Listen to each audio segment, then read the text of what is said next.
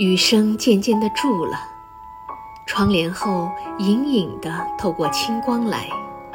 推开窗户一看，呀，凉云散了，树叶上的残滴映着月儿，好似银光千点，闪闪烁烁的动着。真没想到，苦雨孤灯之后，会有这么一幅清美的图画。凭窗站了一会儿，微微的觉得凉意侵人。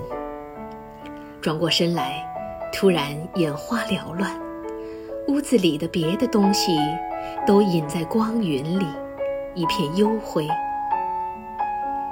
只记着墙上画中的安琪儿。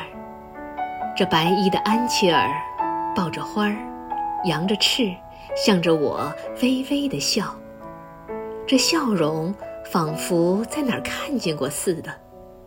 什么时候，我曾？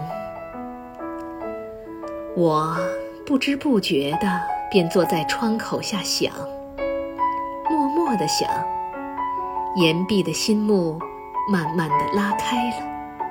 涌出五年前的一个印象：